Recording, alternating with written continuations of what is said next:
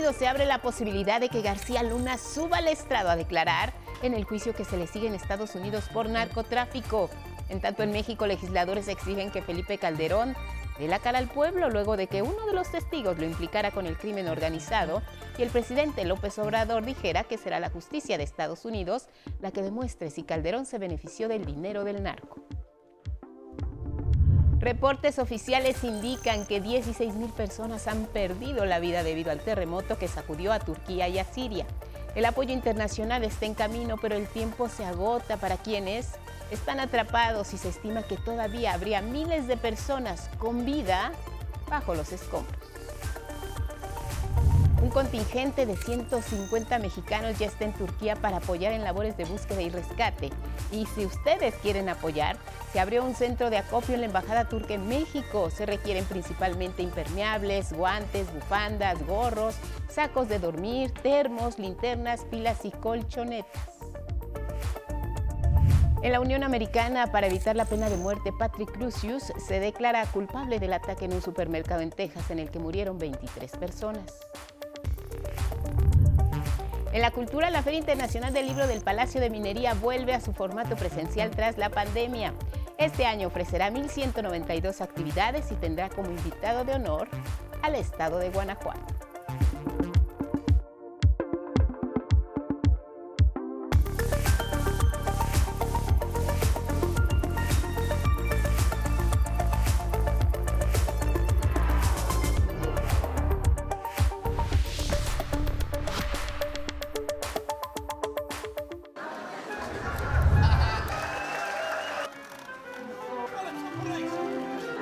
De payasos, arlequines y mimos reunidos en la iglesia de Todos los Santos. Es Londres. Así recuerdan al legendario Joseph Grimaldi, considerado el padre del clown moderno. Vestidos con sus mejores trajes, llenos de color y maquillaje de brillos, los payasos acudieron portando instrumentos musicales, los vemos ahí en triciclos. También usaron pelotas y algunos de sus materiales con los que realizan sus bromas habituales. De esta manera se suman al homenaje al payaso más célebre de todos los tiempos, fallecido en 1837, y a quienes también han muerto por la pandemia de COVID.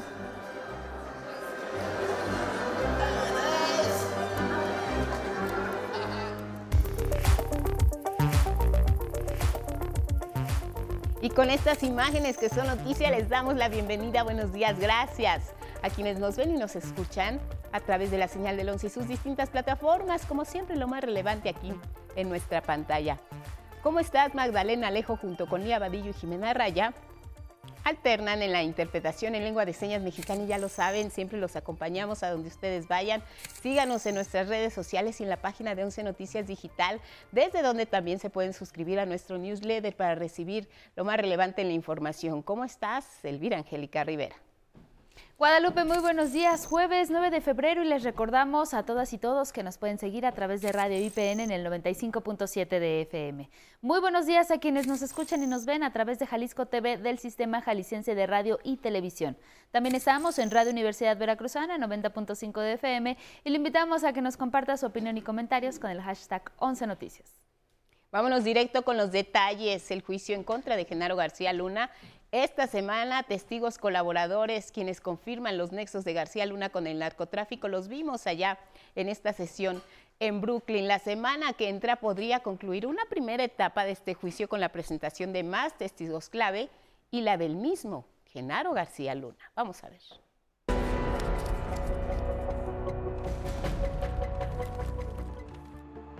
La tercera semana del juicio en contra de Genaro García Luna terminó con varias incógnitas. ¿El exsecretario de Seguridad Pública subirá al estrado para testificar la próxima semana? Y si lo hace, ¿será para declararse culpable y buscar un acuerdo que mitigue los años de prisión? ¿O solo lo hará para declararse inocente tratando de limpiar su nombre? A esas dudas agregó una más. ¿Quién es el testigo especial que la Fiscalía dijo que podría presentar este lunes para cerrar la etapa de testimonios? ¿La Barbie? Reyes Arzate, el rey Zambada o incluso el propio Joaquín El Chapo Guzmán, no se sabe. La defensa del acusado sabe y el mismo García Luna está enterado que subir a testificar implica que además de su defensa, también los fiscales estadounidenses lo interroguen. Seguramente por ello, por la tarde de este miércoles, la defensa del exfuncionario mexicano presentó una moción que busca impedir que a su cliente se le pregunten ciertos temas en el eventual cuestionamiento del equipo que comanda la fiscal Sarita Comatiredi. Sin embargo, a decir de su abogado, César de Castro, que se le interrogue o no será una decisión que el propio García Luna hará y que deberá informar al juez Brian Cogan a más tardar el viernes. Si él va a testificar, tiene que hacer esa decisión, tenemos que preparar y decidir. Ah, tenemos que decidir eso, es una estrategia del, equipo. Ya, pero el, señor García Luna estaría dispuesto. Él, es una decisión de él. Con un posible interrogatorio a García Luna, se abren las posibilidades de que la Fiscalía lance un duro cuestionamiento al acusado y también que quien fuera el hombre fuerte del expresidente Calderón se declare culpable y pida un acuerdo. El juicio que se proyectaba para ocho semanas concluirá antes, pues los fiscales estadounidenses confirmaron que su último testigo lo presentarán el próximo lunes y ya lo expresaron previamente en una carta. Sin embargo, en el documento indicaron que presentarán un testigo significativo que incluso, afirmaron, se tuvo que establecer una logística especial para trasladarlo. Hasta el momento, se habla de varios nombres del posible último testigo colaborador. Uno de ellos podría ser Iván Reyes Arzate, quien fuera el encargado de la Unidad de Investigaciones Especiales de la Policía Federal y que cumple una sentencia en Estados Unidos por tráfico de drogas. También se ha mencionado a Edgar Valdés La Barbie, uno de los principales sicarios del cártel de Sinaloa, también condenado en Estados Unidos. O Jesús, el rey Zambada, quien también fue enjuiciado por los estadounidenses y se desconoce su paradero. Sin embargo, durante el desarrollo del juicio, se ha señalado que García Luna tuvo fuertes nexos con Joaquín El Chapo Guzmán. El exsecretario, presuntamente junto con el presidente Felipe Calderón, dieron la indicación de proteger al cártel de este capo y no a sus enemigos, los Beltrán Leiva, según narró el martes otro testigo protegido, Edgar Beitia, el ex fiscal de Nayarit. En 2011, el gobernador de Nayarit, Ney González, me dijo que venía de una reunión con Calderón y Genaro García Luna, quienes le dijeron, la línea era el Chapo. La línea significaba que deberíamos proteger a El Chapo y no a los Beltrán Leiva. Será el lunes cuando se conozca al último testigo que hablará en contra de García Luna y también si el acusado decide rendir o no su testimonio. La defensa del exsecretario calderonista podría presentar testigos en su favor. Con esto se cerraría la primera etapa del juicio en contra del hombre que tuvo el control de la seguridad de México más de 10 años.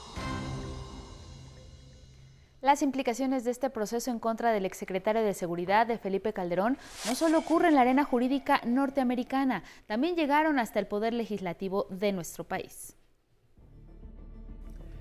El tema del juicio a Genaro García Luna en Nueva York atrae también el interés de legisladores en nuestro país.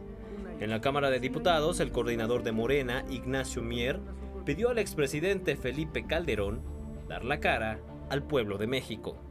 ¿Para qué se espera que él se presente, que le explique a los mexicanos y que diga?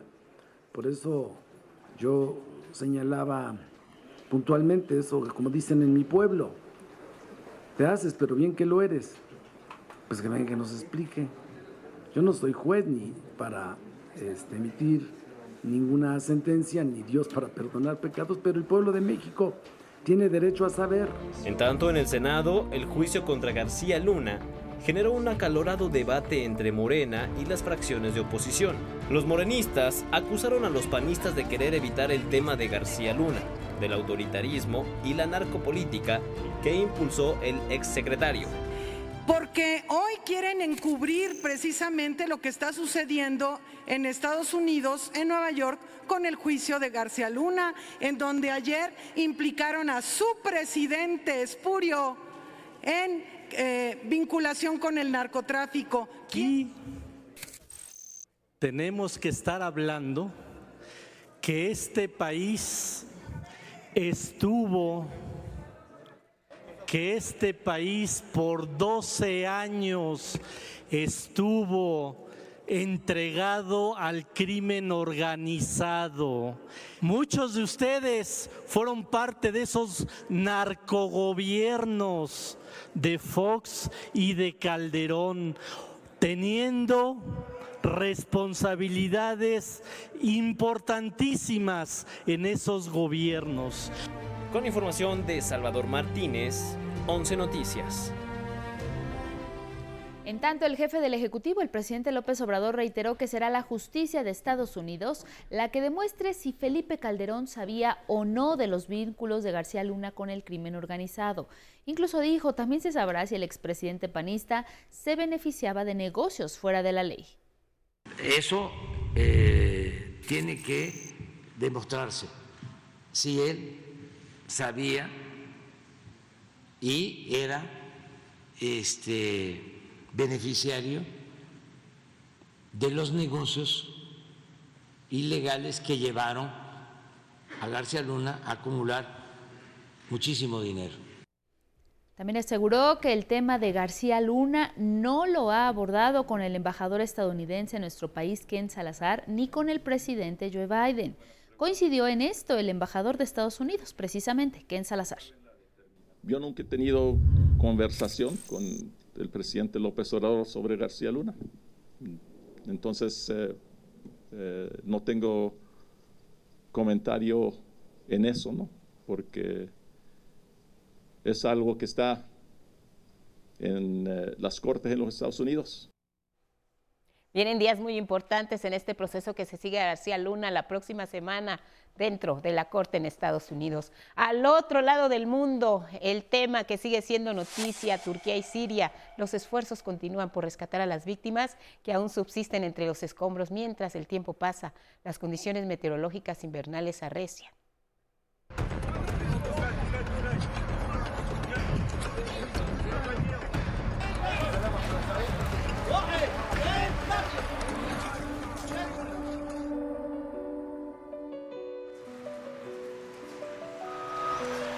A marchas forzadas, se intensifican las tareas de búsqueda y rescate de sobrevivientes del sismo de magnitud 7.8, al tiempo que Turquía y Siria enfrentan el ineludible reto de atender las carencias y la escasez. La ayuda internacional está en camino y el reparto de víveres es aún insuficiente. Sin el apoyo podría generarse una crisis adicional, advirtió la Organización de las Naciones Unidas. Brigadas de rescatistas locales y extranjeros se distribuyen en las ciudades y frentes donde hay mayor probabilidad de encontrar sobrevivientes. Sabemos que el tiempo no es un aliado para nosotros y tenemos que hacer cosas lo más rápido posible para encontrar, tener la mejor oportunidad posible de encontrar personas vivas. En Turquía, la mayor devastación ocurrió en Atay, Gaziantep, Karamanmaraş, Osmaniye, Islahiye, Diyarbakir y Nurdagui, mientras que en Siria es en Alepo, Idlib y Benaya. En esas regiones de ambos países se concentra la mayoría de las 16.000 personas fallecidas por los derrumbes. La cifra de víctimas aumenta conforme avanza el retiro de escombros. En unos frentes la esperanza languidece, aunque en otros se reaviva. Con 55 horas bajo los escombros, un niño de 13 años y su pequeño loro fueron rescatados con vida. Bomberos turcos salvaron a otro bebé. Y tras 17 horas de maniobras, también fueron rescatadas dos pequeñas atrapadas entre losas. El mismo tiempo que la mayor de ellas, de apenas 7 años, protegió la cabeza de su hermana menor con el antebrazo, imagen que dio la vuelta al mundo. Entre la desolación, la esperanza tomó forma en un rescate perruno.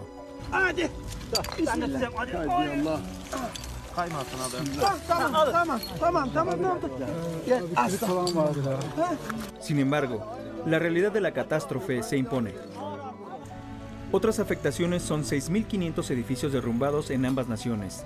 Más de 68.000 heridos y 300.000 personas desplazadas de su hogar dentro de un conjunto de 13 millones de habitantes afectados de distinta manera por los sismos y sus más de 700 réplicas.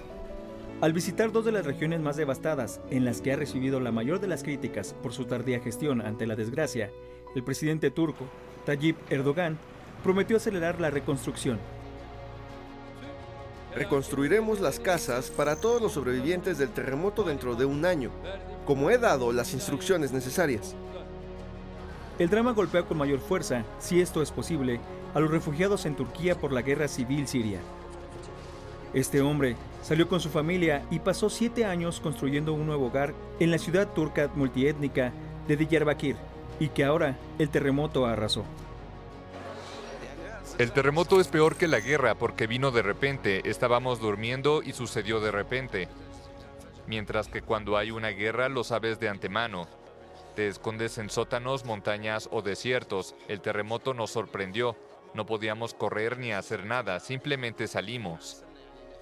En medio de la tragedia, Estados Unidos y la Unión Europea buscan la manera de apoyar al pueblo sirio, a pesar de las sanciones económicas que pesan sobre el gobierno de ese país. El primer ministro griego, Kyriakos Mitsotakis, señaló que ningún miembro de la Unión Europea prestará ayuda humanitaria a Siria, aunque sí intervendrán para rescatar a damnificados sirios. Hasta ahora, el envío de ayuda se ha centrado en Turquía y Estados Unidos trabaja con su Agencia de Desarrollo Internacional para lograr la apertura de la frontera de Siria y brindar ayuda a los necesitados. Con información de José Alberto Navarrete, 11 Noticias.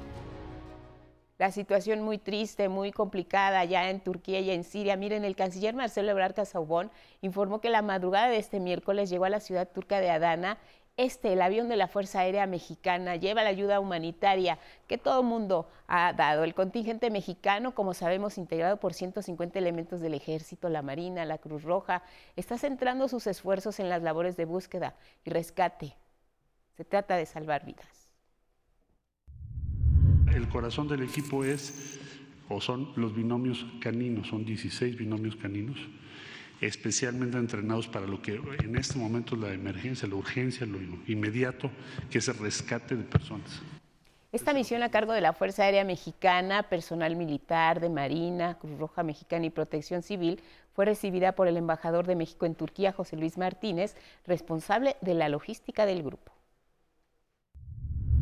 El entusiasmo de todos esos, jóvenes y que con sus maravillosos perros buscadores van a hacer eh, milagros para encontrar los, quienes sobreviven este desastre. Por ahora los brigadistas mexicanos han sido asignados a la ciudad de Adiyamán. De inmediato fueron trasladados, ya están en su destino. También los 16 binomios caninos van a tener un rol relevante. El canciller Marcelo Ebrard informó que también viajarán a Turquía integrantes de la agrupación Topos, que son expertos, como sabemos, en rescates de esta naturaleza. Pero no solo la ayuda de nuestro país se nota en Turquía. Aquí en la Ciudad de México, cientos de personas han llegado hasta la embajada turca aquí en México con donaciones para los damnificados por los sismos. Me siento feliz por ayudar eh, a las personas que estuvieron en el sismo eh, y ahorita estoy ayudando a las personas aquí adentro. El, sismo fue muy fue similar al del 85 que nos tocó en México, el del 2017. Y pues sí, son hermanos en desgracia y creo que es importante poderles ayudar. Lo que se requiere principalmente son impermeables, guantes, bufandas y gorros, así como sacos de dormir, termos, linternas, pilas y colchonetas.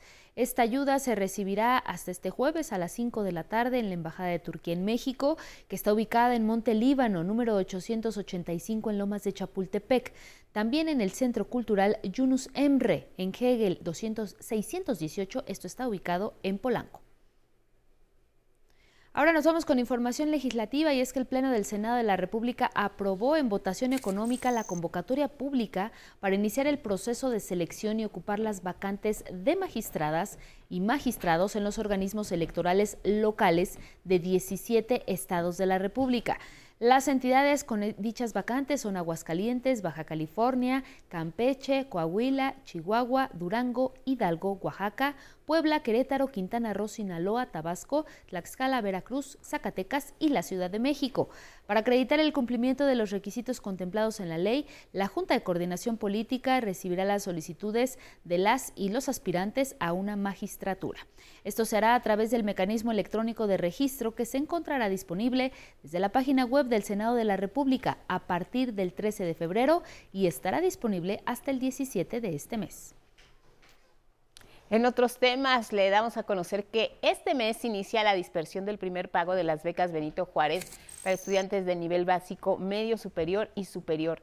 Las y los beneficiarios de los tres programas pueden consultar la fecha exacta de cuándo recibirán su beca Benito Juárez. Hay que entrar a la página buscador.becasbenitojuárez.gov.mx diagonal consulta diagonal. Tienen que ingresar su CURP en el caso de la beca de educación básica y media superior, se van a entregar 1.750 pesos correspondientes a los primeros dos meses del año. En cuanto a la beca de educación superior, recibirán 5.150 pesos. Y un dato muy importante, debido a los procesos electorales que este año tendrán lugar en Coahuila y en el Estado de México, en esas entidades y durante el primer pago del año se entregará en una sola exhibición los recursos correspondientes a todo el primer semestre de 2023. Así la entrega de las becas y los montos, las becas Benito Juárez. Vámonos a la pausa, regresamos. Oigan, tembló en Honduras 5.5 grados, pero afectó a parte del territorio nacional. Le diremos dónde al volver de la pausa.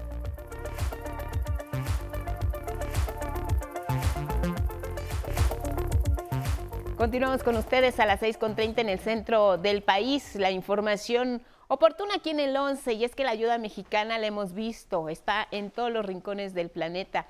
Es el caso de Chile, también ahí hay asistencia mexicana. Los incendios forestales no se han podido controlar y han devastado miles de hectáreas, afectado a miles de personas. Ya se encuentra una brigada especial integrada por 300 mexicanos, están colaborando para extinguir el fuego. Federico Campbell Peña. Los incendios forestales en la zona centro y sur de Chile siguen fuera de control y amenazan con propagarse a otras regiones.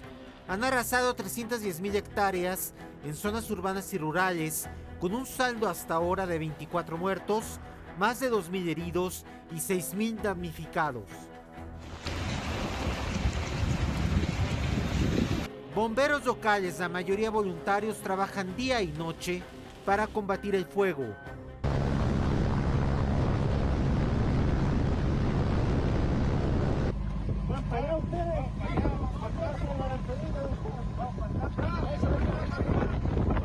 Entre los rescatados se encuentran también algunos animales. A otorgarles un tratamiento sobre todo para liberar el dolor de las quemaduras con las que llegan y luego eh, tratamos de reincorporarlos también a su vida, eh, digamos, eh, de rehabilitación. Donde hay mayor presencia de fuego es en Chillán, Concepción, Los Ángeles, Angol y Victoria, zonas de intensa actividad agrícola y forestal. En Concepción, una de las zonas de desastre, ya se encuentran 300 técnicos mexicanos especializados en manejo de fuego. Pertenecen a la Secretaría de la Defensa Nacional y a la Comisión Nacional Forestal.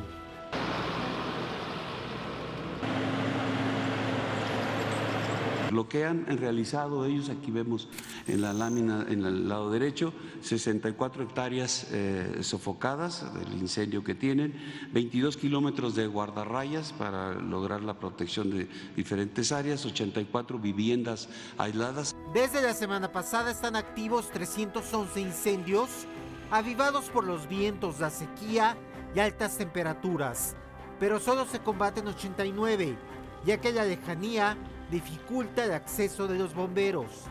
Ha sido doloroso porque la verdad nosotros nos preparamos técnicamente para controlar emergencias, eh, pero hay muchas cosas que nosotros no estamos preparados, como por ejemplo emocionalmente ver la, la desesperación de la gente.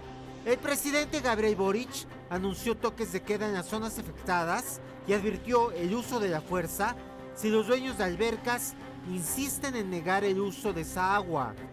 11 Noticias, Federico Campbell Peña.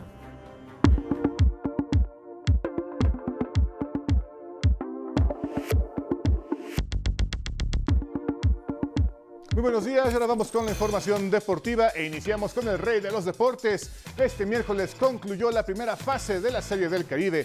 México, representado por los Cañeros de los Mochis, tuvo uno de los peores juegos en este torneo al caer 9 a 3 con los indios de Mayagüez, el representativo de Puerto Rico.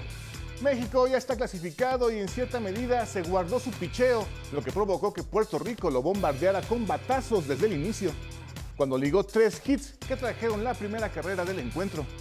Poco después, Emanuel Rivera impulsó la carrera de Brian Torres y a continuación Edwin Díaz conectó un cuadrangular que puso la pizarra 5 por 0. Por los cañeros, Roberto Valenzuela anotó primero, seguido de un doblete de Villegas que impulsó a Amador y a Tondo para registrar así las únicas tres carreras mexicanas.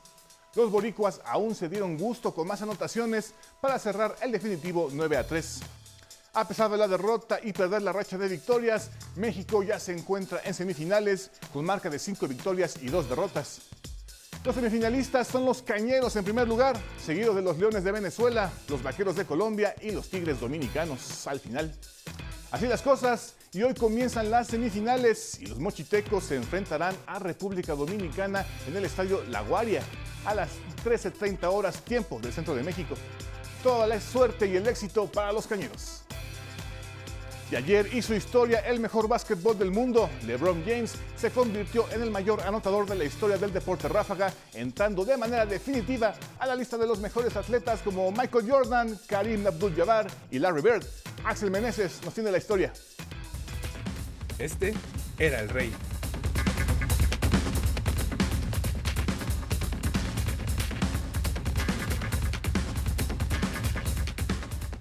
Karim Abdul-Jabbar un hombre que dejó una marca que parecía imposible de romper en el básquetbol. La de más puntos anotados por un jugador en la historia, 38.387 puntos. Pero ayer nació un nuevo rey, LeBron James, que la noche de este martes superó el récord de más puntos y lo dejó por ahora en 38.390 puntos. Tuvieron que pasar 34 años para que el básquetbol profesional tuviera un nuevo monarca. Recordemos, Karim rompería el récord anterior el 6 de abril de 1984, cuando con esta canasta superaría los 31.420 puntos de Will Chamberlain. Everybody's waving their arms. It's into Kareem. Kareem swing left, right hand, 12 footer, good!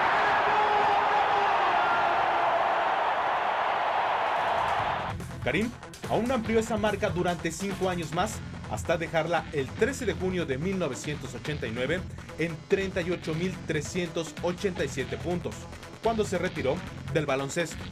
Marca que estuvo vigente hasta este martes 7 de febrero de 2023, cuando LeBron James escribió su nombre con letras de oro en este deporte al batir el récord de más puntos en la NBA, llegando a los 38.390. El Rey llegó a su compromiso con la historia en el partido entre los Lakers de Los Ángeles y el Thunder de Oklahoma. Su meta era anotar 36 puntos para superar la marca de Karim. La gente en el estadio se emocionaba cada que James tomaba el balón. Al término del tercer cuarto, LeBron rompió la jetatura al encestar la canasta que le dio los 38.388 puntos y la arena literalmente se vino abajo. LeBron James, a shot in history. Un nuevo rey nacía en la arena de los Lakers, mientras que el anterior, como no, lo presenciaba en primera fila. El partido se detuvo unos momentos para celebrar este hecho histórico del deporte. El mismo Karim Abdul-Jabbar felicitó a LeBron y le entregó en reconocimiento el balón con el que anotó la canasta de la nueva marca.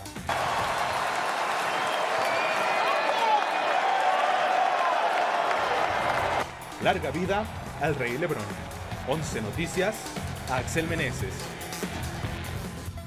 Y hablemos ahora del deporte politécnico. La tarde de este miércoles, autoridades de nuestra casa de estudios, encabezadas por el director general, doctor Arturo Reyes Sandoval, hicieron la entrega de anillos a jugadores de Águilas Blancas, Burros Blancos y los Búhos, que después de cinco años terminaron su proceso en Liga Mayor. Entre los galardonados estuvieron César Antonio García Rush de los Burros Blancos, que en el 2019 se convirtió en campeón luego de llevarse la final politécnica con las Águilas Blancas. Es un sentimiento muy padre, ya que representa el juego más antiguo del país, el clásico, ¿no? Y, y, poder formar parte al menos de un par de generaciones, ¿no? Pues para mí es un orgullo, es algo que obviamente le voy a contar a mis nietos todo el tiempo. También fueron honrados con el premio estatal a lo más destacado del deporte IPN 2022, Said Pérez en Taekwondo, Diego Rodríguez de hockey sobre hielo y como entrenadora la profesora Berenice González de tiro con arco.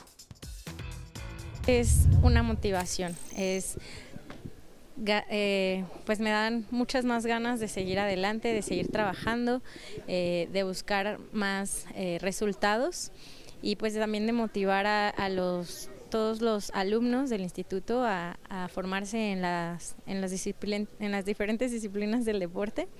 Y pues bueno, si quieren entrar a tiro con arco, pues con más ganas. Y el argentino Diego Coca será el nuevo director técnico de la selección mexicana. Nuevamente el Tri estará dirigido por un técnico extranjero para el Mundial del 2026.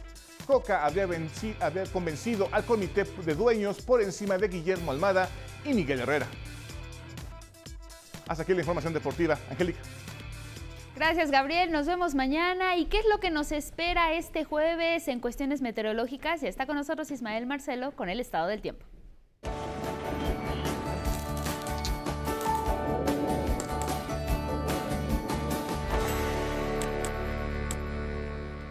Hola, ¿qué tal Angélica? Muy buenos días. Vamos a la información del estado del tiempo para este jueves. Damos seguimiento al Frente Frío número 30 que producirá lluvias fuertes en Veracruz, Oaxaca, Tabasco y Chiapas, además de evento de norte en las costas de Veracruz e Istmo de Tehuantepec.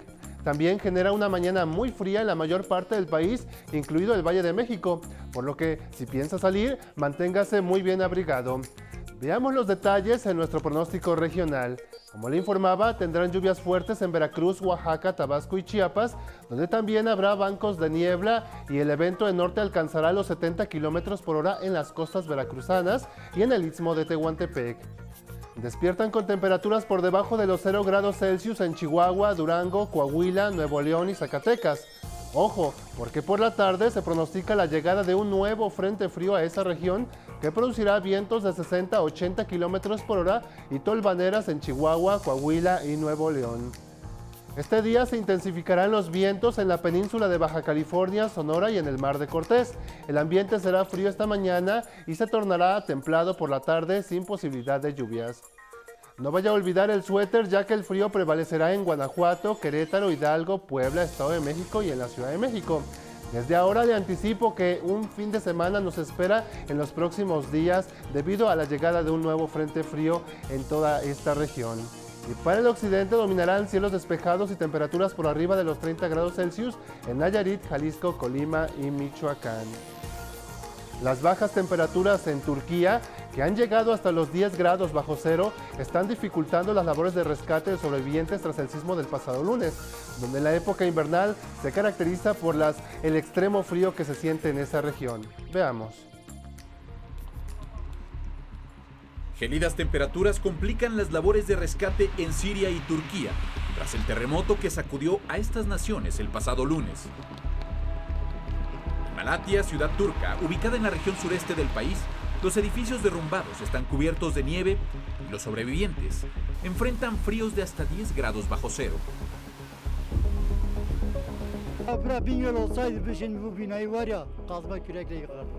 Si esto fuera la provincia de Bengol, este edificio ya estaría registrado. No hay ninguna persona aquí. Estamos bajo la nieve, sin hogar, sin nada.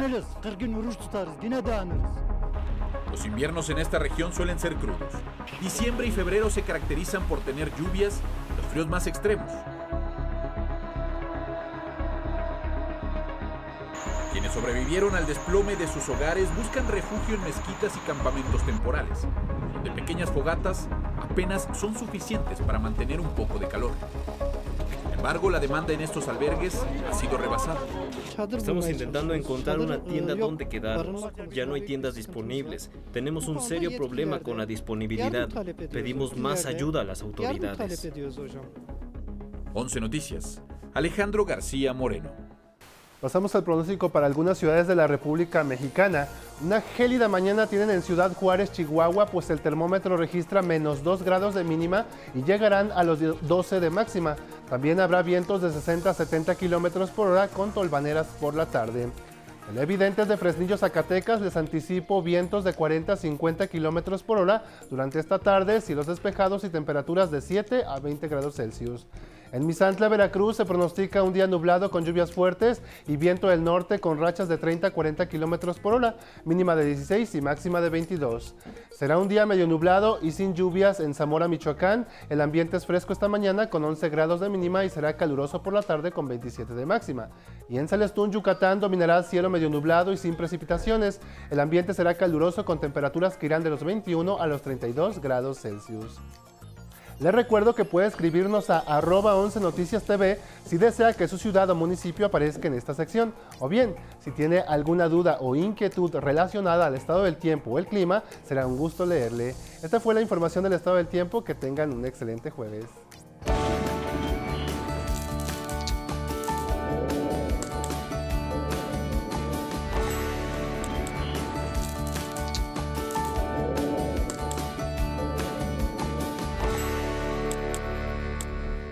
Gracias Ismael Marcelo y nos vamos con otros asuntos. Y es que en el 11 estamos de manteles largos. El próximo 15 de febrero se estrena la serie Ahorrando Ando. Tiene el objetivo de que niñas y niños conozcan la importancia del ahorro. Paola Peralta nos informa.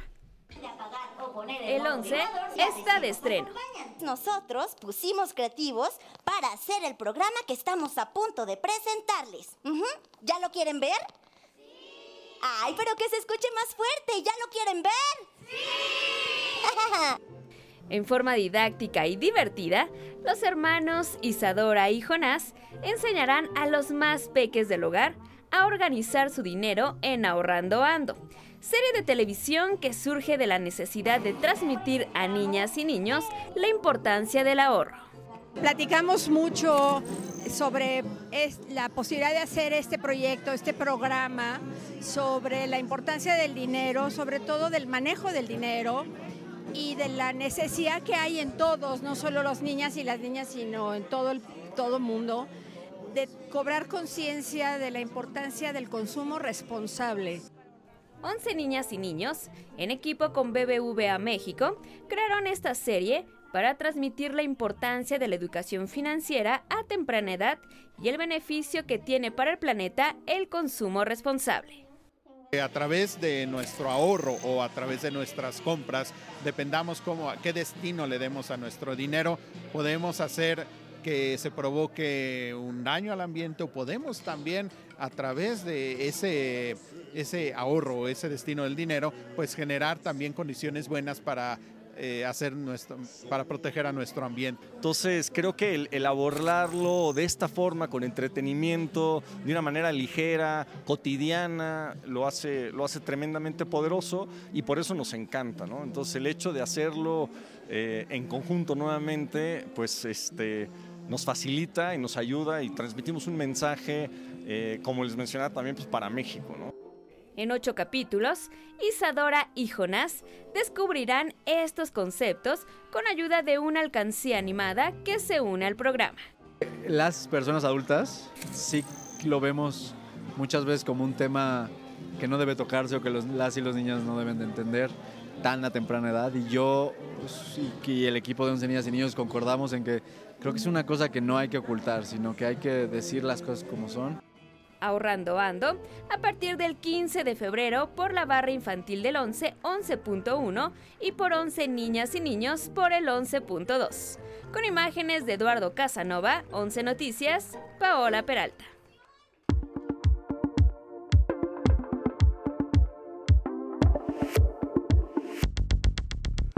Muy buenos días, vamos a la información cultural. Comenzó la edición 2023 de Zona Maco.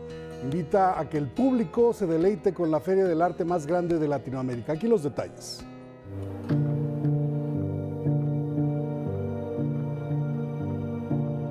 Lorenzo tiene 15 años y visita por segunda vez la Feria de Arte Sonamaco para dejarse envolver por las creaciones. poder ver una parte del mundo em, en solo un mismo lugar. Mariana es un poco mayor y sabe que estudiará cine para desarrollar ese deleite visual que encuentra entre los 216 galeristas. Me pareció muy único, muy diverso y me gustó ver muchos estilos de arte diferentes. Para Cecilia, la gran virtud de la feria es su cualidad irrepetible. Cada pieza, o sea, no la vas a volver a ver. O sea, llegas aquí un día y no la vas a volver a ver. Eso se me hace padrísimo.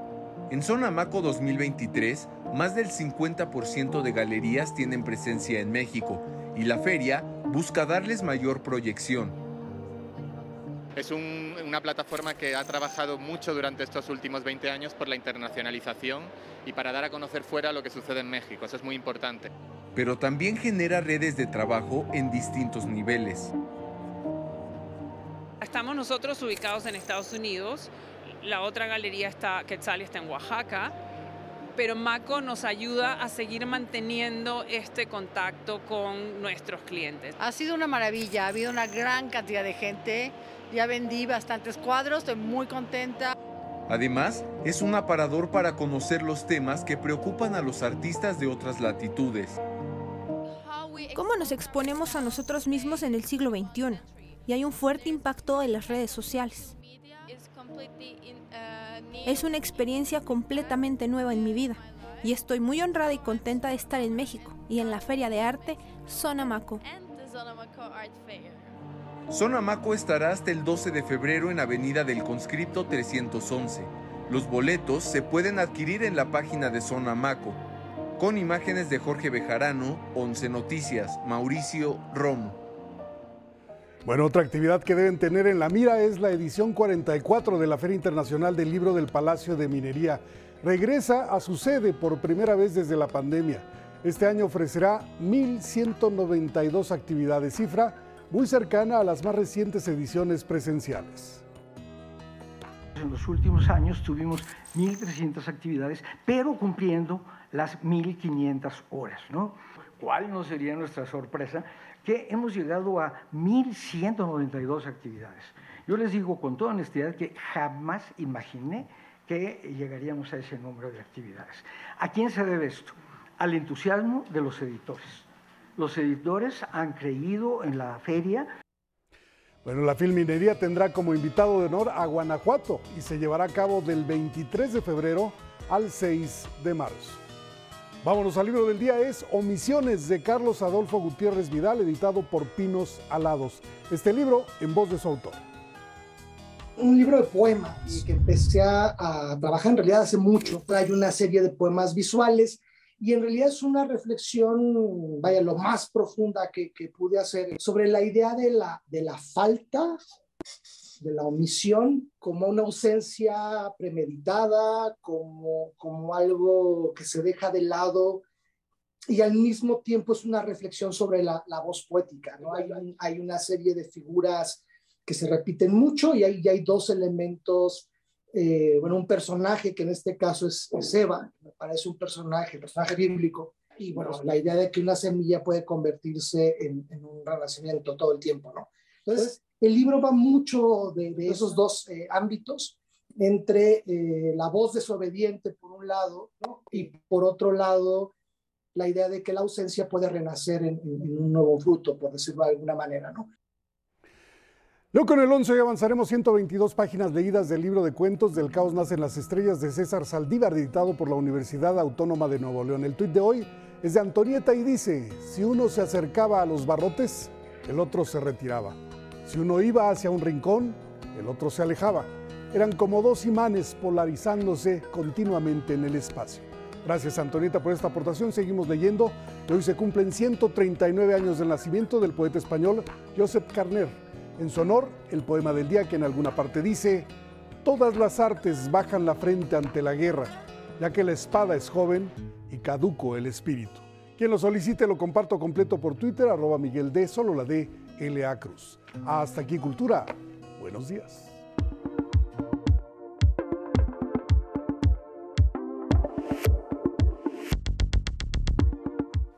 Es jueves y con el gusto de siempre saludamos a Francisco Abundis, director de parametría. El precio del dólar es un tema pues que ya llevan estudiándolo muchos años. ¿Cómo estás, Paco? Bienvenido. Muy bien. Buenos ¿Cómo días. estás, Lupita? Muy buen día. Pues mira, es, es, un tema que me parece, por lo menos por los números que tenemos en términos de opinión pública, muy visible. Uh -huh. eh, es un indicador que a la gente le, le, le, importa mucho, ya sea que consuma bienes que se importan o no. Para buena parte de, de, de la ciudadanía es un indicador de bienestar de, claro. de la economía y lo que está pasando, como veremos en algunos de estos gráficos, es bastante inusual porque estamos más bien acostumbrados a que suba el precio del dólar y, y, no, hemos, no, habíamos visto algo como esto. Eh, en, la primer, en, el, en, el, primer gráfico que te presento, la pregunta eh, fue muy clara, muy directa, por lo que usted sabe o ha escuchado, en las últimas semanas el dólar ha aumentado, ha disminuido o sigue igual. Como vemos en el gráfico, el ha disminuido 57%, me parece que es bastante alto. ¿No? Eh, eh, solamente 13% dice no saber, hay un 11% que más bien está acostumbrado a, ¿no? a, la, a la, historia de siempre, ¿no? la, a, la, a, lo que vemos eh, comúnmente y sigue igual solo 18%. Si lo vemos en el tiempo, vamos a ver la, la, gran diferencia que marca esto. No es el nivel más alto, digamos, del, el, en términos de, de niveles de atención, eh, este registro lo tenemos desde hace ocho años, desde marzo del 15. Eh, ahí eh, 77% se había enterado eh, que el dólar había aumentado, 75% en julio del 15 y en enero del 16 92%, igual que enero del 17 92% sabía que había aumentado. Si bien este registro de 57% es menor que, lo, que los otros que, que hemos visto, no deja de ser alto. Uh -huh. eh, 57% sabe que ha, que, ha, que, ha, disminuido porque lo que te diría la intuición es eh, lo que dice ese, ese 11%, ¿no? que normalmente sube. Entonces es, es interesante cómo la, la, los, eh, los entrevistados, que es, estas son, son entrevistas cara a cara, eh, lo eh, más representativo o lo único que representa a la opinión pública. Eh, entonces sí, sí creo que es un, es un dato que llama la atención. ¿Qué significa esto para la ciudadanía en términos de, de, de, de, economía? Que es la siguiente pregunta. Si creen que esto es un indicador de que la eh, economía va mejorando o va empeorando, eh, mejorando 49%, empeorando 37%. El 49 me parece normal. ¿no? Sí. El que llama la atención es ese 37. Y lo puedo asociar con dos, dos temas que, están, que, que, que también hay que siempre eh, recordar de, de, nuestra economía, que son remesas de dinero y aquellas industrias que dependen de la exportación. Son las únicas que yo creo que podrían estar en este 37%, que es una tercera parte de la población, que no le ve un beneficio claro, es decir, que no tal vez es un consumidor común, uh -huh. como creo que la mayoría, lo somos, ¿no? Que, que dependemos más de, eh, pues de consumir bienes que se importan, ¿no? Uh -huh. eh, sean electrónicos, tecnológicos o incluso eh, temas más, más eh, domésticos o comunes como eh, frutas que se importan o cualquier otro Así es. bien, pues bueno, ahí tenemos un 37% que dice que no se ve beneficiado. Y finalmente preguntamos si esto tiene que ver con eventos que están, son extraterritoriales o que pasan en otros lugares del mundo o que es un mérito de esta administración y es interesante que 43% se lo atribuye a decisiones que se han tomado eh, eh, en, en, México o por parte del gobierno y eh, otro 36 dice que tiene que ver más con pues temas que están pasando fuera, fuera, fuera del país. Un indicador interesante, Lupita, me llama la atención nuevamente uh -huh. ese segmento de población que dice que esto no necesariamente es un buen indicador, pero yo creo que tiene que ver mucho con la parte de la economía en que esta población está, está insertada. Muy bien. Gracias, Paco. Te vemos la próxima semana. Nos vemos la próxima Gracias, semana. te seguimos en Gracias. redes. Pausa, regresamos.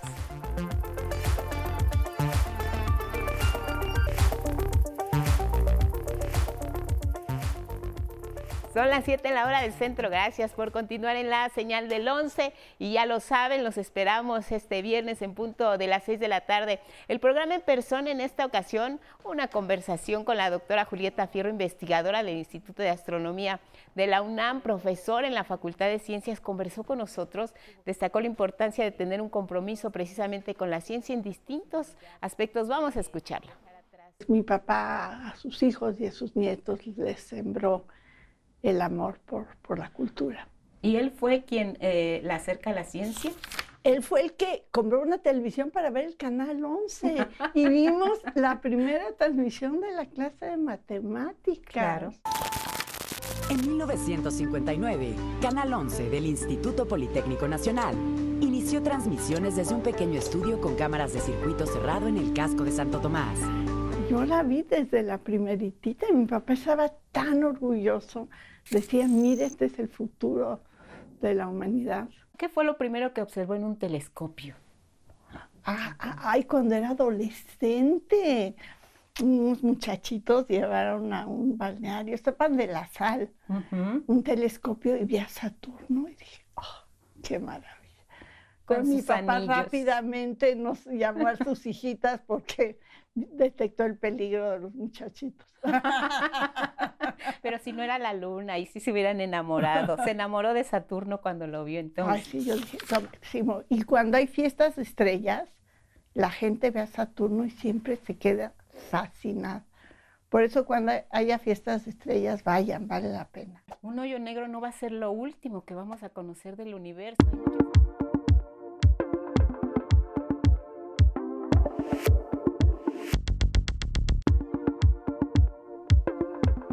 Vámonos con portales y planas de algunos medios de comunicación.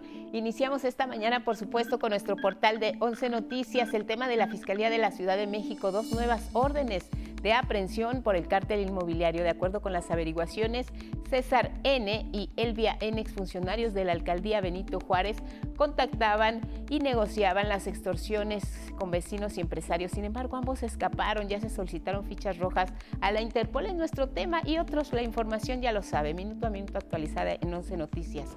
Un trabajo especial el que nos presenta esta ocasión Contralínea asegura que la Fuerza Aérea Mexicana es vulnerable frente a amenazas al país.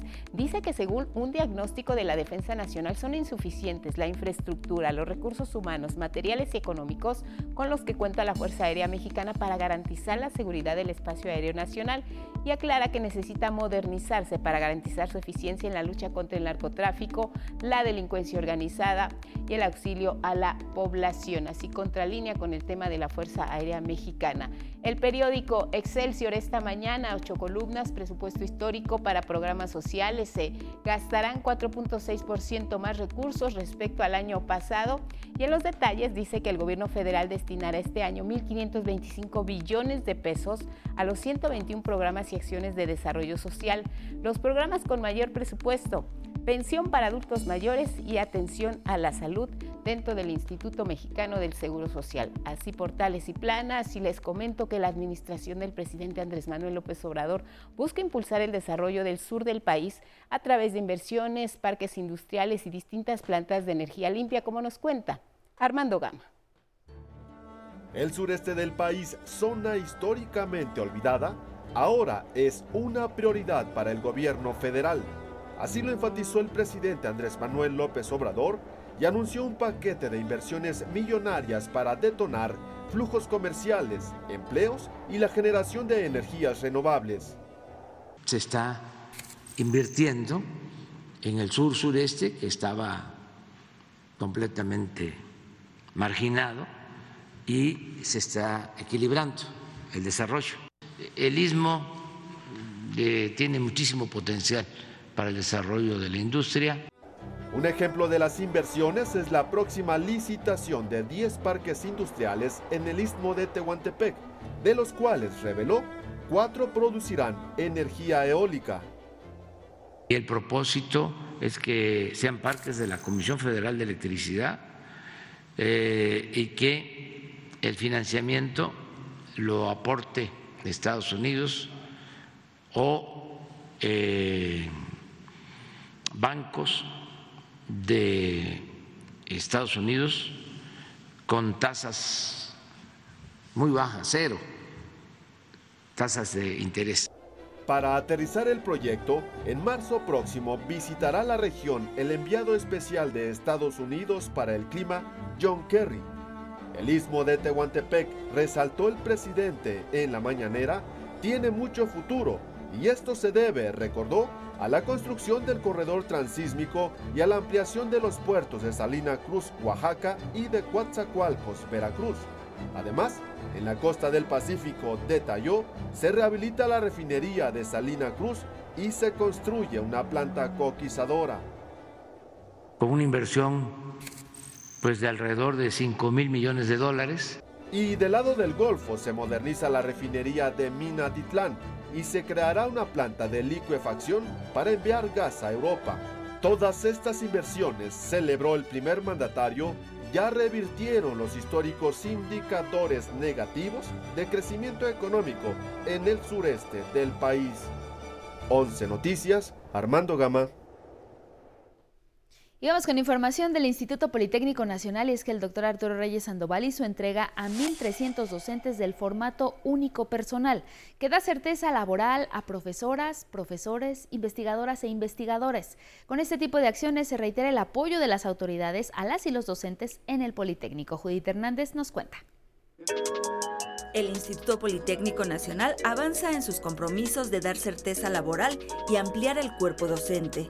1.330 profesores e investigadores resultaron beneficiados por los diversos programas de fortalecimiento y desarrollo laboral del IPN y este miércoles recibieron sus formatos únicos de personal, documentos que avalan estos beneficios. A quienes hoy hacemos entrega de su formato único de personal, les reconocemos el papel que desempeñan a través del compromiso que han adquirido de fomentar en nuestros estudiantes politécnicos esa búsqueda del conocimiento. De las y los beneficiados, la mayoría, es decir, 700, son mujeres. De los procesos y programas que se llevan a cabo, el que obtuvo una mayor cantidad de personal que resultó favorecido fue el de esa promoción docente, con un total de 685 beneficiarios. Asimismo, el programa de recuperación de plazas vacantes tanto de nivel medio superior como superior, se ve, eh, ahí se vieron beneficiados 481 docentes. Además, se otorgaron nueve plazas de carrera y se logró la compactación de 38 plazas pendientes. En el programa de evaluación de categoría resultaron beneficiados 48 docentes. Asimismo, como parte del programa de desempeño a la investigación científica y tecnológica, 69 investigadores ahora lo serán de tiempo completo. Sabemos lo difícil que resulta empezar con pocas horas de interinato e ir basificando paulatinamente hasta llegar a medio tiempo y por fin ser profesor de carrera y de ahí emprender otro largo viaje hasta el tiempo completo, pasando por supuesto por la compleja compactación y promoción docente, donde se culmina con la entrega de nuestro FUB. Así hemos dado un paso más en la estabilidad laboral y familiar. El secretario general del CENTE, Alfonso Cepeda Salas, calificó de inusitado el apoyo de las autoridades a los docentes en el IPN. No se había dado esta inusitada actividad, esta serie de acciones para reivindicar a los trabajadores de la educación y darles su base, eh, completarles su tiempo a maestros que habían esperado 15 o 20 años para poder tener sus 40 eh, horas, sus 42 horas. Y, y es algo que hay que reconocer. 11 Noticias, Judith Hernández. En este mismo evento, el secretario general del Sindicato Nacional de Trabajadores de la Educación, Alfonso Cepeda Salas, dio a conocer que se buscará dar al sindicato un nuevo rostro para que los procesos electorales en su interior sean más democráticos. Para ello, planea la creación de un organismo externo que se encargue de dar certeza a los resultados. Tenemos que buscar cómo armar un organismo que no sea estrictamente del CENTE, sino quizá ciudadanos distinguidos, quizá eh, representantes de organismos nacionales e internacionales que acepten formar parte de un comité electoral mm, eh, plural que, que organice y revise el proceso. Una especie de INE, sí, pero, pero bueno, pues un INE que realmente, en que realmente participen los ciudadanos y que no se vaya a partidizar. El líder magisterial explicó que este organismo es necesario porque el CENTE es el sindicato más grande de Latinoamérica y el tercero más grande del mundo. Es más grande incluso que algunos países, pues tiene más de dos y medio millones de integrantes. También dijo que buscarán reformar su estatuto para perfeccionar sus comicios por medio del voto universal. En otros temas, el gobierno federal busca que el bosque de Chapultepec destaque en oferta cultural y sea un referente a nivel mundial. Nos cuenta más Armando Gama. El bosque de Chapultepec florece en la Ciudad de México para convertirse en uno de los espacios naturales, artísticos y de historia más importantes del país y del mundo, resaltó el gobierno federal. Con 800 hectáreas de extensión y nuevas atracciones culturales en las cuatro secciones, al final de este año, el nuevo Chapultepec destacará a nivel mundial. Es así como de estos ejes, el eje cultural, el eje ambiental y eh, estas interconexiones darán cuenta para que logremos tener a fin de año el bosque cultural más grande del mundo. La secretaria de Cultura, Alejandra Frausto, detalló los nuevos atractivos culturales que tendrá el bosque. La Cineteca Nacional Poniente con nueve salas y la Bodega Nacional de Arte se sumarán a dos calzadas flotantes, obras del artista Gabriel Orozco. Y esperemos que para fin de año, em, con la energía y todo el esfuerzo que hemos hecho en conjunto, podamos entregar un Chapultepec vigoroso, sano y muy, muy fértil. También se restauran salas de exposición del circuito museístico de Chapultepec, uno de los más importantes del mundo. Ahí se podrán conocer los recientes hallazgos arqueológicos en la zona que dan cuenta de las culturas que ahí habitaron hace más de 4.000 años. Se rehabilitan también los ocho teatros del Centro Cultural del Bosque. El proyecto además incluye reforestación, modernización de fuentes y mejora de iluminación. Conocer las cuatro secciones será posible con una nueva línea del cablebús que se inaugurará en noviembre, informó la jefa de gobierno de la Ciudad de México, Claudia Sheinbaum. Que va a ir del Metro Constituyentes hasta la cuarta sección, hasta el pueblo de Santa Fe, y va a permitir a través de seis estaciones ir conociendo cada uno de los espacios y no pasar por alto lugares emblemáticos como el Complejo Cultural Los Pinos, abierto al público en 2018. 11 Noticias, Armando Gama,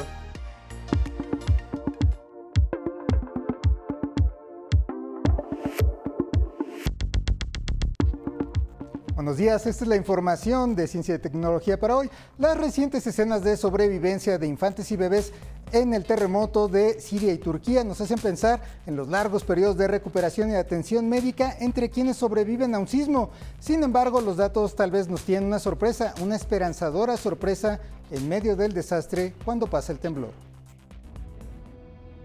De acuerdo con Shannon Ducey de la Universidad Johns Hopkins, desde el inicio del siglo XX los desastres naturales han cobrado la vida de casi 23 millones de personas y causado aproximadamente 5.4 millones de personas heridas. Tan solo los terremotos son culpables de 1.87 millones de muertes en el mismo plazo.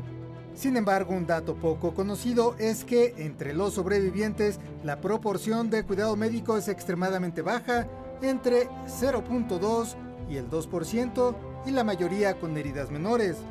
De acuerdo con Eric Noyi de la Universidad Johns Hopkins, contrario a lo que se pudiera pensar por el enfoque de los medios en los casos extremos de supervivencia, quienes sobreviven a un terremoto rara vez requieren cuidado médico extremo.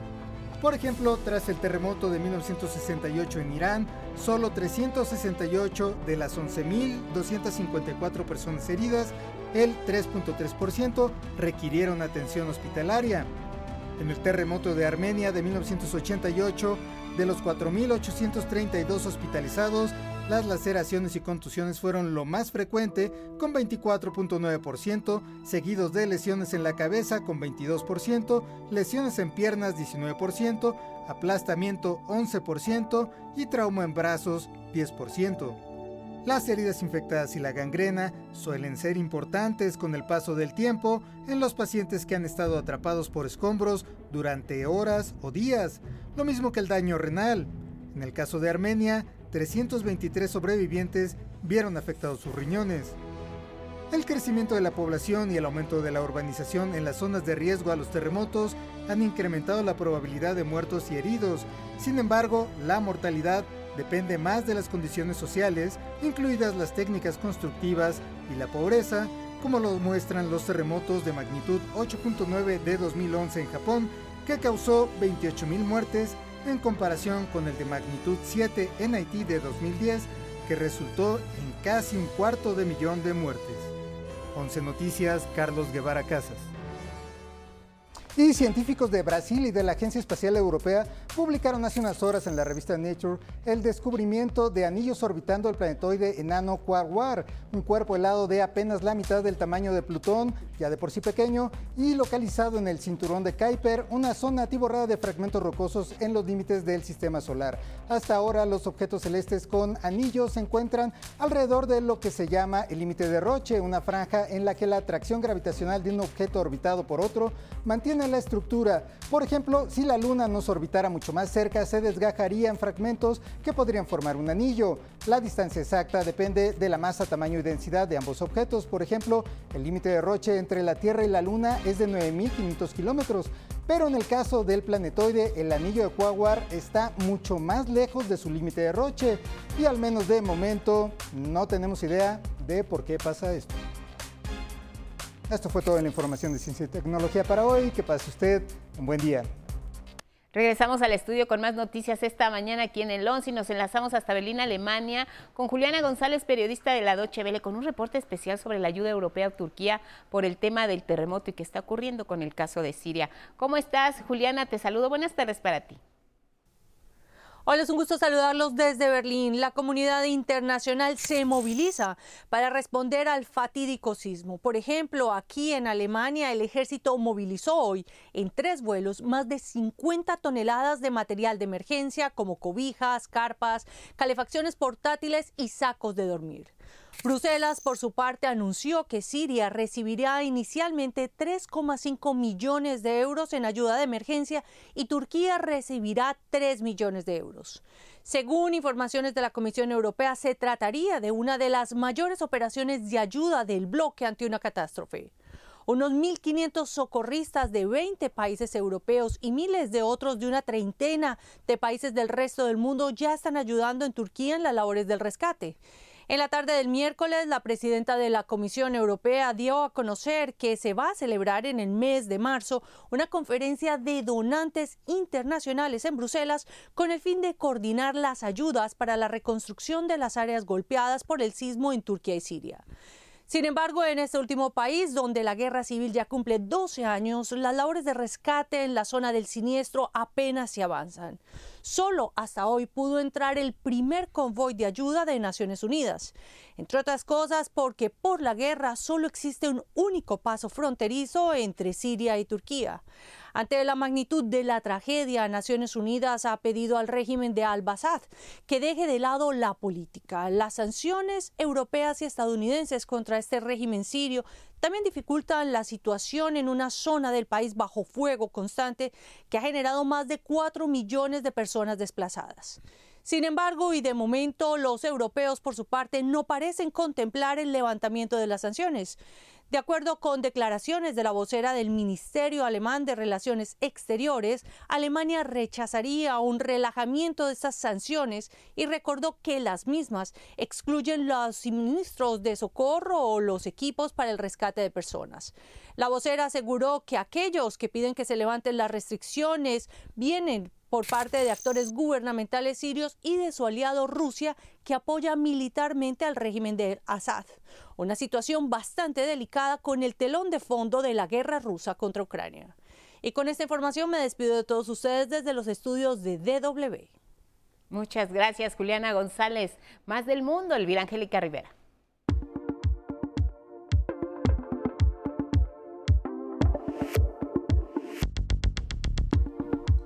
Así es, seguimos con información del mundo. Revisemos algunas planas de periódicos a nivel global. Arrancamos en Reino Unido con The Independent.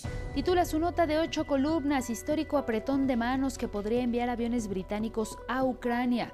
Esta información se refiere a la gira del presidente de Ucrania, Volodymyr Zelensky, para solicitar ayuda en la guerra contra Rusia. En otra información también de portada, informa sobre el terremoto en Turquía y destaca a una pequeñita que protegió a su hermano durante 36 horas entre los escombros. Su foto de portada le da gran despliegue al apretón de manos del presidente de Ucrania y el primer ministro de Reino Unido, Rishi Sunak. Nos vamos a Estados Unidos con The Wall Street Journal. Dedica su nota principal a Turquía. Las voces bajo los escombros del terremoto se silencian mientras las esperanzas se marchitan.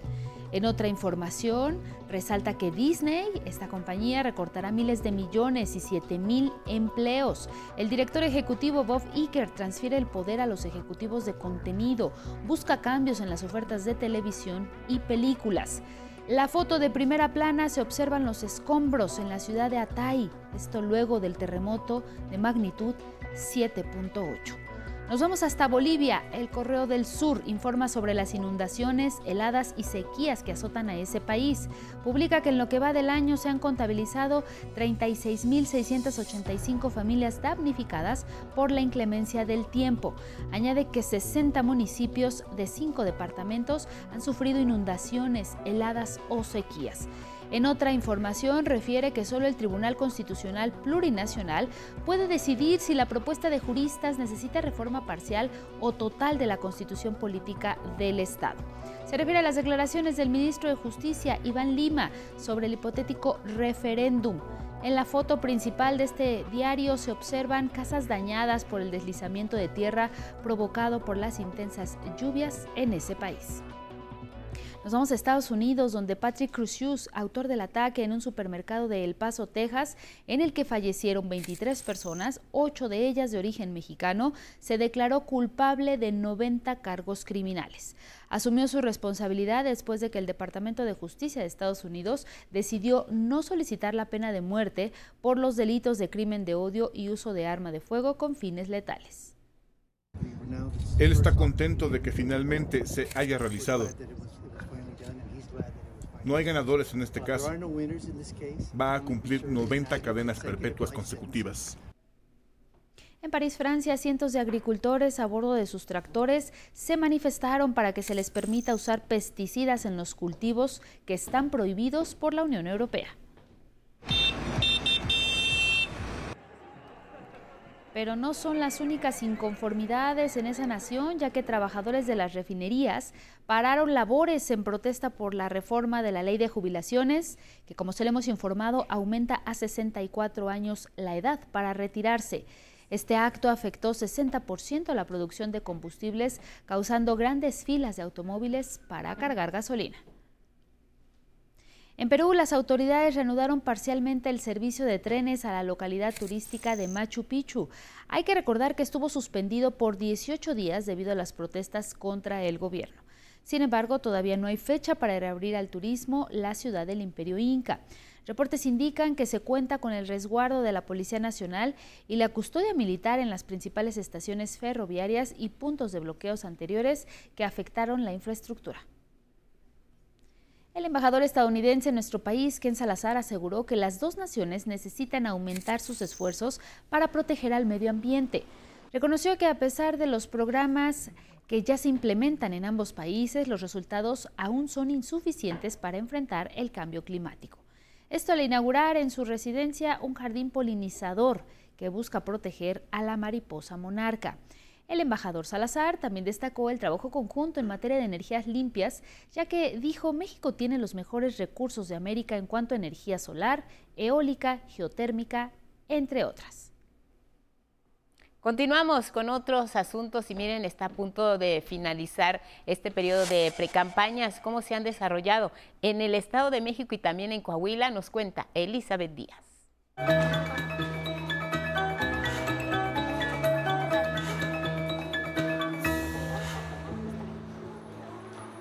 Delfina Gómez Álvarez, precandidata al gobierno mexiquense por la coalición Juntos Haremos Historia de Morena, PT y el Partido Verde, estuvo en La Marquesa, en Iztapan de la Sal y en Tenango del Valle. Pidió a simpatizantes y militantes unidad, defender su dignidad y no aceptar migajas. Alejandra del Moral, aspirante de la Alianza, va por el Estado de México del PRI, PAN, PRD y Nueva Alianza, visitó municipios del sur de la entidad. En Valle de Bravo reconoció que los mexiquenses demandan un cambio, pero no de colores o partidos, sino en la forma de hacer política. En Coahuila, Manolo Jiménez Salinas, precandidato de la Alianza Ciudadana por la Seguridad del PRI, PAN y PRD, visitó el mercado Juárez en Saltillo. Su cierre de precampaña será el próximo domingo en la capital del estado. Armando Guadiana Tijerina, precandidato a la gubernatura por Morena, dio entrevistas a medios locales y nacionales. En Ramos Arispe, reiteró su llamado a la unión de toda la izquierda para terminar con la corrupción del PRI. Ricardo Mejía Verdeja, precandidato por el Partido del Trabajo, visitó los municipios de Ocampo, Cuatro Ciénegas y Monclova. Dijo que su proyecto incluye un gran movimiento a favor de cárcel para los corruptos, saqueadores y defraudadores. Lorenzo Córdoba, consejero presidente del INE, alertó que la democracia peligra cuando partidos o candidatos son amenazados por el abuso de los órganos de justicia al vincularlos de presuntos actos ilícitos, como sucedió con el desafuero del entonces jefe de gobierno del Distrito Federal, hoy presidente López Obrador. El caso más abusivo de nuestra historia, de un uso de la justicia, de la justicia penal, para inhibir o tratar de incidir en una contienda política. Ese por el que muchos, hace ya casi 20 años, marchamos en la calle para protestar y evitar que ocurriera el caso del desafuero. 11 Noticias, Elizabeth Díaz.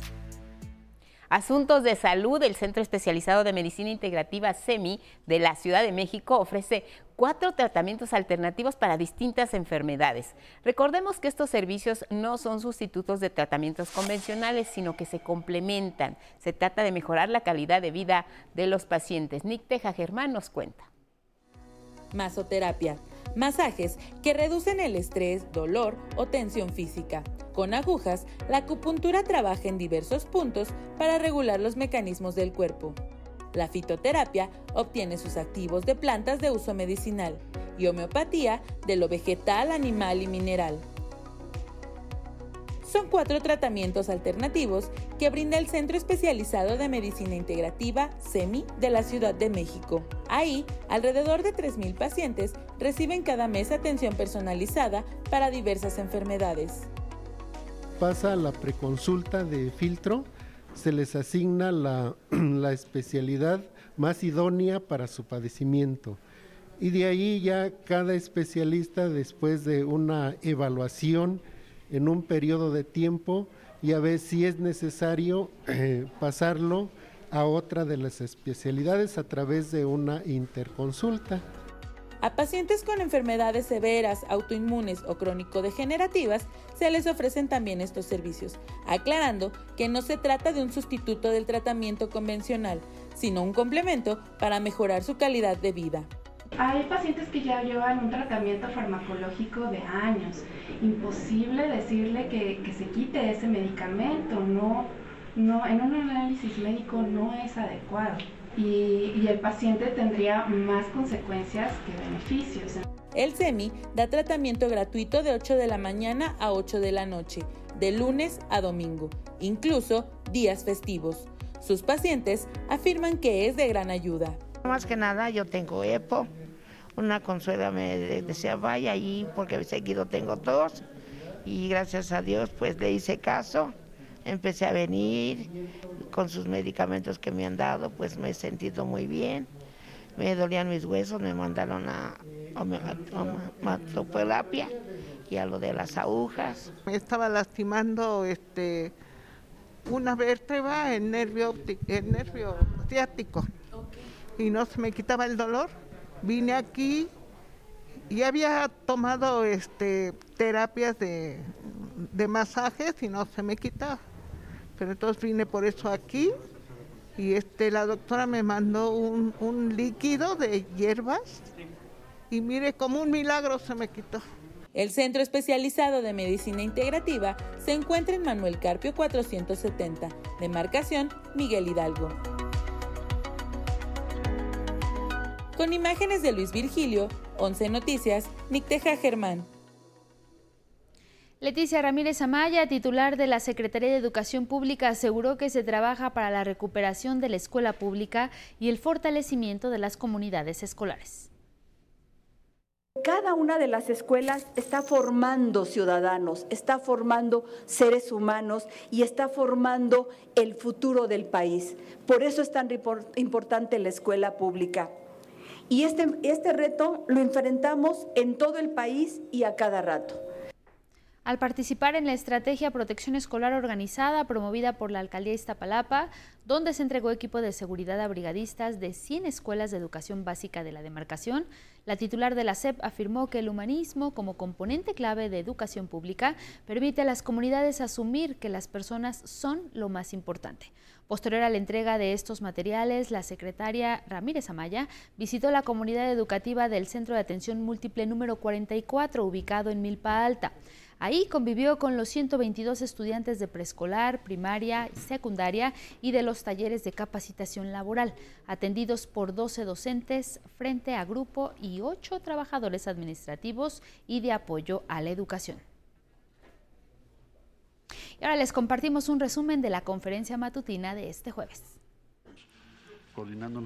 En la conferencia matutina, eh, el, el canciller Marcelo Ebrard informa que hay coordinación con Siria para la entrega de ayuda a través de la Organización de Naciones Unidas. Aclaró que hasta el momento no hay mexicanos identificados en el lugar del desastre. Mexicanas, mexicanos no tenemos identificados todavía. Sí eh, recibimos una llamada de emergencia, pero es una persona que desea que le apoyemos para retornar a México. El gobierno federal destacó que víveres y alimentos se harán llegar a Turquía en una segunda entrega. Estamos en una segunda etapa de la organización de, ayuda, ayuda eh, de víveres que se harán llegar a Turquía. El gobierno federal, el gobierno de México va a adquirir estos alimentos y tenemos el ofrecimiento de la empresa Ozone Cargo con una aeronave eh, Airbus 330 el secretario de Defensa dio a conocer que el centro de acopio para donar víveres a Turquía y Siria será la base aérea de Santa Lucía. El funcionario destacó también los trabajos de las fuerzas federales para combatir los incendios en Chile, porque dijo se trata de una actividad de riesgo. En tanto, César Buenrostro, vocal ejecutivo del FOBISTE, destaca las acciones en créditos otorgados y en la liquidación para mejorar o adquirir sus viviendas. En temas de procuración de justicia, Pablo Gómez, titular de la Unidad de Inteligencia Financiera, brindó un informe sobre el reclamo de bienes de México ante el juicio de Genaro García Luna en Estados Unidos. Gracias por su atención y compañía. Sigan en el 11. Buenos días, Elvira Angélica Rivera.